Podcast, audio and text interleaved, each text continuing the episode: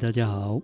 这几天我们在世贸中心啊，有一个二零二二的国际素食生活展览。那我们有展览出禅修太空舱，还有正念课程，另外就是三千世界佛像的 NFT 系列。啊，那禅修太空舱在我们节目的听众应该不陌生啊，我们介绍过好几次。啊，这一次四天展览当中，哈，大家很踊跃的来体验啊，所以我们的工作人员非常辛苦，两组两组禅修太空舱从早上开始进场，一直到下午收场，几乎都没有停过哈。哎，法师，我想问一下，有没有听众去现场跟你说，哎，我有听您的 podcast？podcast 的听众。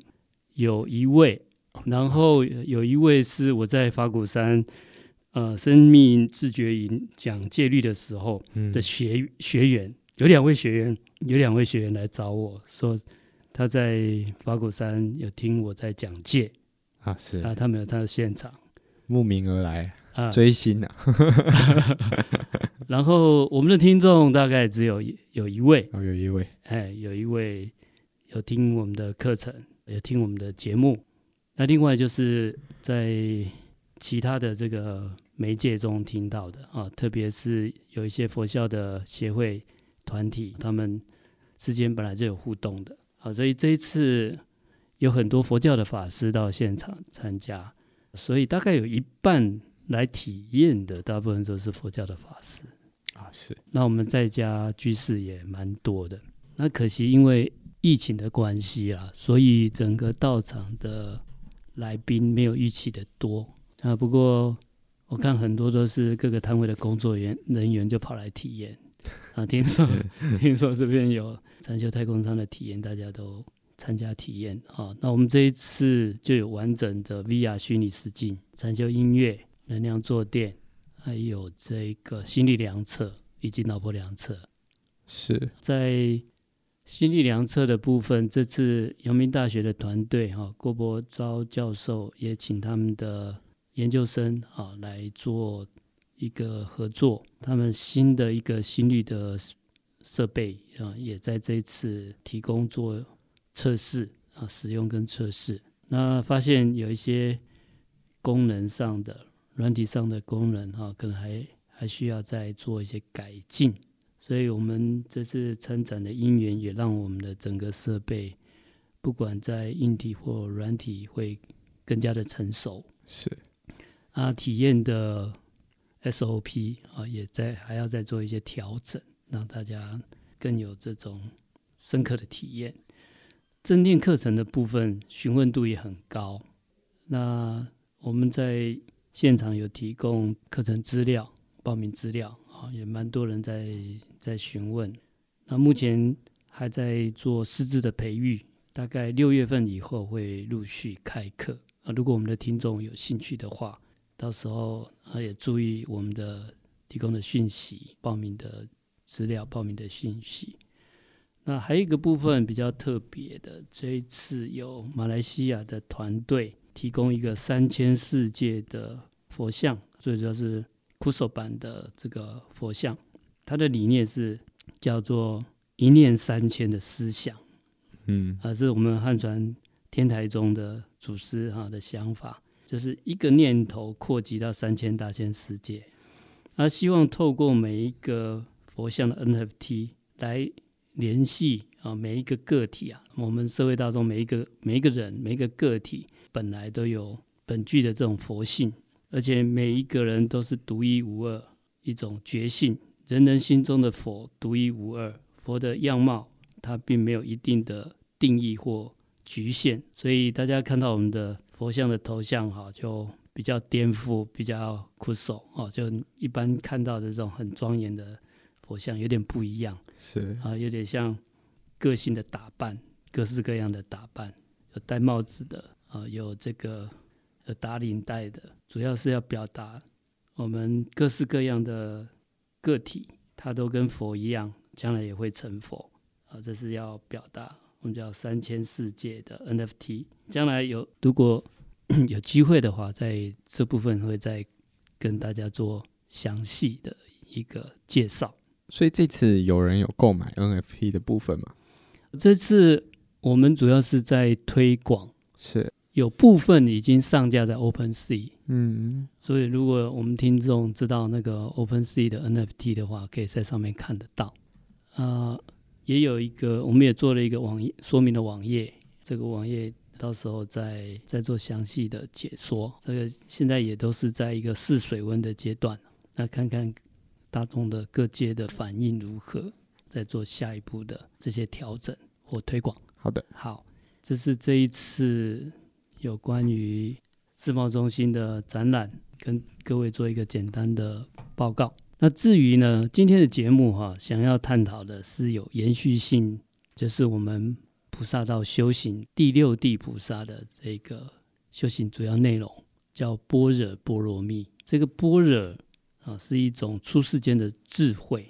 它的汉字是一般的“般”，念“波”；啊，“若”是假若的“若”，念成“热”，所以它读音不是“般若”，是把它读作“般若”。那为什么读作“般若”啊？是因为它原来的印度梵文的读音呐，啊，它的智慧，这种出世间的智慧，它叫 “prajna”，“prajna”，“prajna”。所以在隋唐的时候，那时候的。中古汉语，它的音呢、啊，就类似我们现在台语的读音，好像台语如果这两个字就读作“波呀波呀波呀”，啊，它的原文是 “prajna prajna prajna”，嗯，就是读音跟现在的国语读法不一样。那所以在佛教经论“般若”这两个字的读音，就不是按现在它字面上的那个字音“般若”这样的读音，变成“般若”。啊，波罗蜜，我们在前面的节目讲谈过，它其实从到彼岸到解脱彼岸的修行方法。啊，现在的般若波罗蜜就是修行智慧，能够断烦恼到解脱彼岸这样的修行的方法。那我们从第一地开始学布施，第二地开始学忍辱，先持戒，然后在第三地忍辱，第四地精进，第五地的禅定。那禅定就是增上智慧的，所以第六地就刚好是智慧波罗蜜，或叫般若波罗蜜，或者是第六地的菩萨需要修学的内容了哈。那它的核心里面的一个修行，这个智慧是要怎么来的？这个智慧里面，在《华严经》说的话，它是要了解我们的缘起法，才会有这种出世间的智慧。所谓的缘起法。就是我们整个生命这个过程，缘生缘灭，因缘生，因缘灭。像我们的生命的来源，啊、生命的来源，它就是有一种一种生命的精神能量啊。这个精神能量在时空当中持续生命的相续。那在相续的过程中，又会因为我们的习气业力，会有不同的六道的一个外向。可能哪一世是人，哪一世是畜生，哪一世是天人，哪一世是地狱，哪一哪一世是轨道哦，都不一定。它是生命是既相续，然后呢又变迁，它会有变化。嗯，那这个般若波罗蜜就在了解这一种因果关系，特别是生命啊，生命的这个缘生缘灭叫缘起法。那简单就是说，我们要有一种智慧，这个智慧是要了解。这个因缘果报的道理，也就是我们这一世成为人，就是以前所做的事，他的语言、他的习性是属于人的习性。那所以这一我们这一期生命就变成人的形象，因为他的精神跟我们这个人的肉体相应，人的这种呃能量频率相应，这一世就呈现一个人的样貌，啊，做人的事，啊，讲人的话。那如果我们下一世要再当人的话，那这一世我们要维持那个人的习惯性，你不能再去做那个畜生的事情啊！你做畜生的事情，养成畜生的习惯，那下一期生命就变成畜生道。这个道理我们要把它弄清楚。整个缘起法，佛陀讲里面有十二个部分，那这十二个部分主要就是里面有所谓的起惑、造业跟受。报这三个部分的因果关系，就是我们如果有烦恼执着，这叫起惑啊，烦恼现行啊，有烦恼执着就会造诸善恶业特别是恶业，就会做不好的事，讲不好的话啊，那这些都有果报的。这些果报基本上都是苦报，嗯啊，这是祸业苦这样的循环，这个道理，这个道理我们要把它整个了解清楚，而且要从这个恶性循环当中要能够超脱出来。那这一套的这一套的理解，这是缘起法。那你如果懂得缘起法，哦，或者是实修缘起法，那实修缘起法就是你要尽量做善事，它就会有快乐的果报。那你要知道做坏事就有痛苦的果报，观念上要有，那你的实际的行动也要有啊。那这样的话，就下一期生命就会往好的地方去，可能是人道或天道啊，就是会到快乐的果报，叫三善道，不会堕入这个三恶道。不好的地方去，大概就是这个道理。这是要修的部分，这是从生命过程来讲。那如果是从这个我们所面对的各种生活上的情境啊问题来讲，那这个般若智慧就叫中道，中道智慧。我们前面的节目也跟大家分享过很多次，佛说的他讲的智慧就是中道，不能极端，不能偏颇。嗯，那大圣的中道。就是要做到我们常常讲的理事无碍，现实的层面跟理想的层面两个不会冲突对立。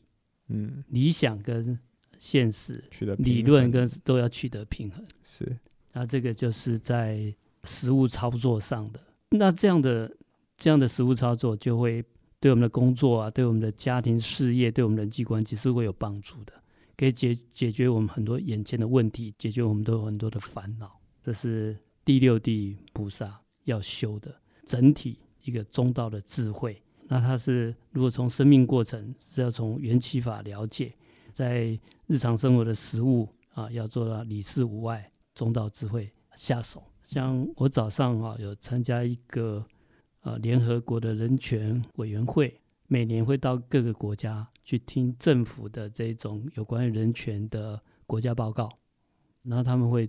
对各个所谓的公民还有政治权利会做一个评估啊，是不是这个这个国家有注重注重到公民权利人权的一个保护？那今天的议题又会有提到有性别平等这样的议题，那也提到这个原住民跟不同族群之间的族群的平等的问题，那也涉及到宗教。人权的这些问题，那早上我们就发现，对于所谓的两性平等啊，或者是同婚的这个议题，那不同的团体、不同的族群，他有不同的想法。那结果演变出大家提出来以后，变成是一个对立的情况。那于是呢，那整个整个这个审查会议就好像在吵架一样，是，那 就各自不同的。观点和各自的表述，嗯，其实这种情形哈，如果我们从刚才讲的用般若智慧来处理的话，那就是要做到理事无碍嘛。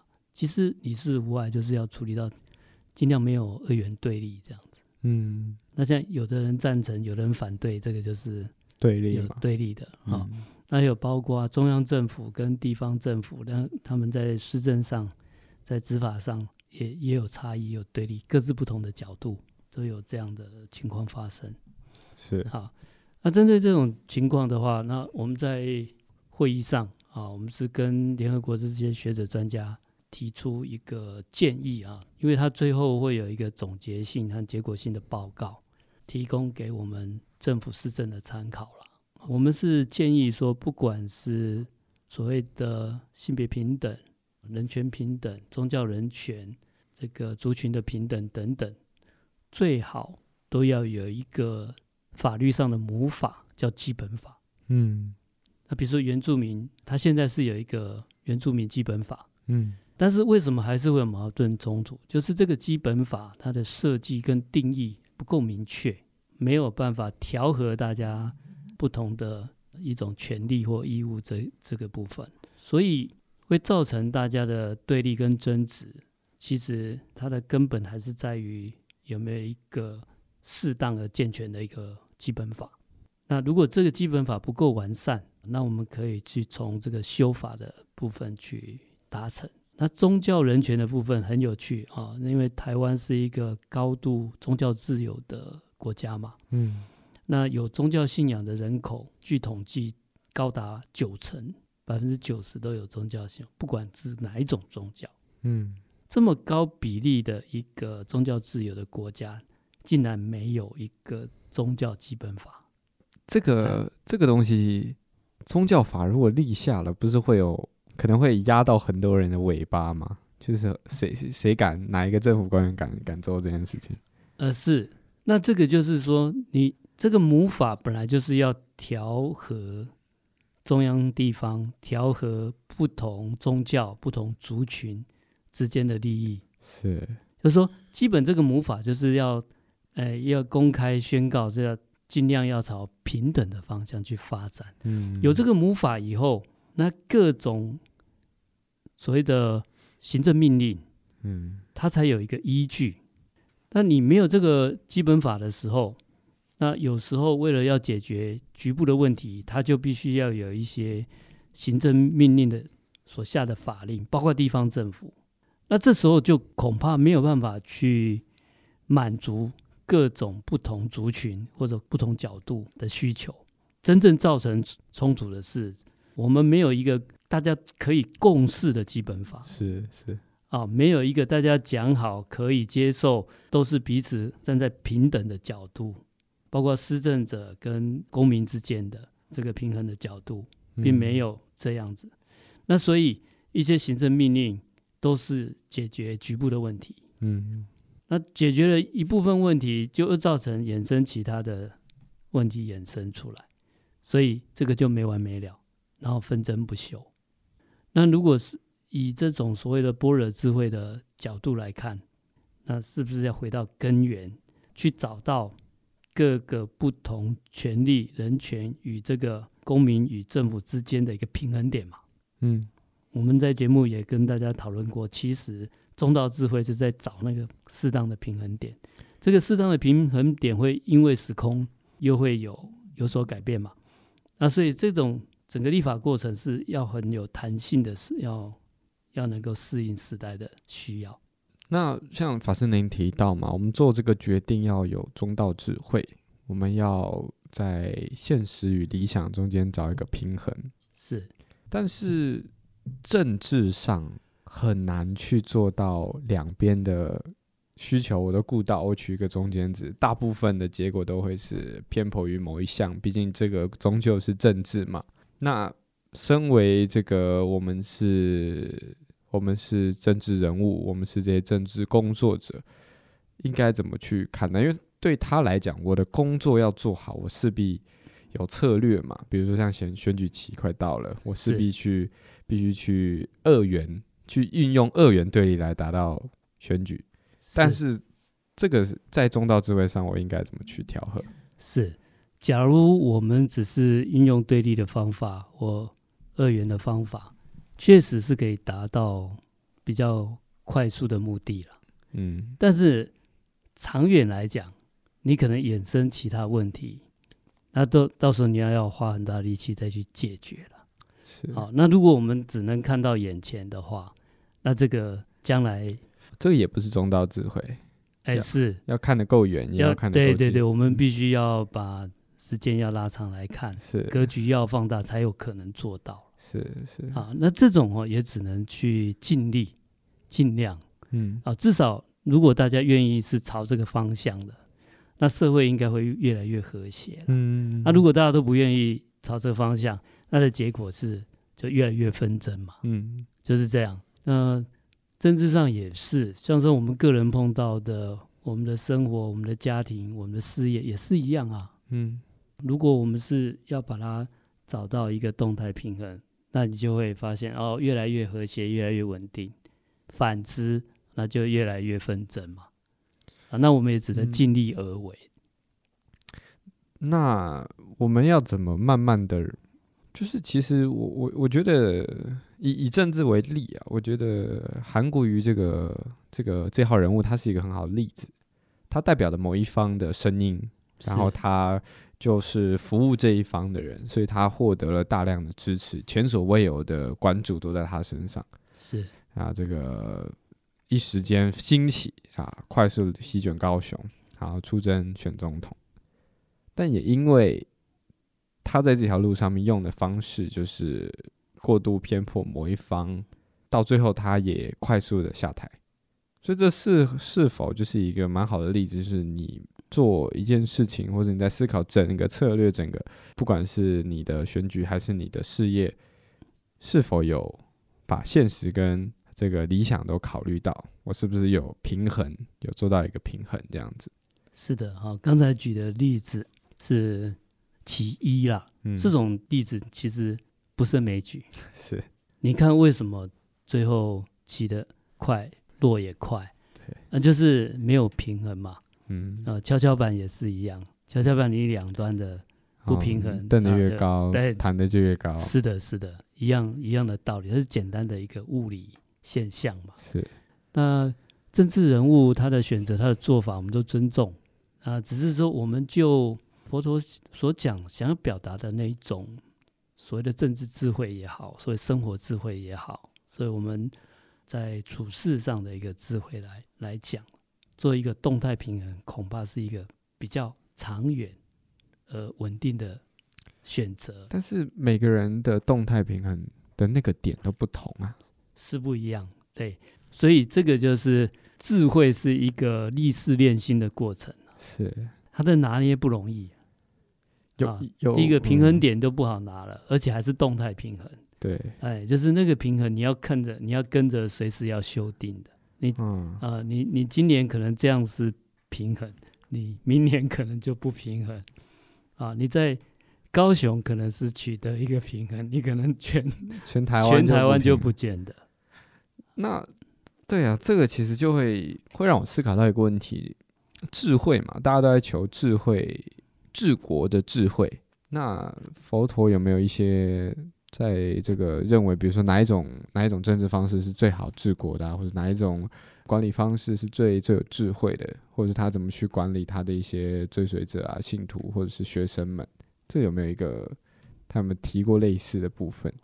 呃，有的，我记得我们以前的节目有谈到佛陀的一个七种治国的理想嘛。啊，是。啊，他的治国理想就是说，你对这个政治很多处理。尽量要有共识嘛，那这样共识这件事情也是一个取得平衡嘛，是，就是让大家多这个施政有多一点的讨论嘛，嗯，好，取得共识再来决定再来施行嘛，嗯，然后整个国家要有道德观念，要守法观念，他讲的这一些是一个呃蛮好的哈，蛮好的一个政治的参考了，但事实上它也不是那么容易了，嗯，不容易达成。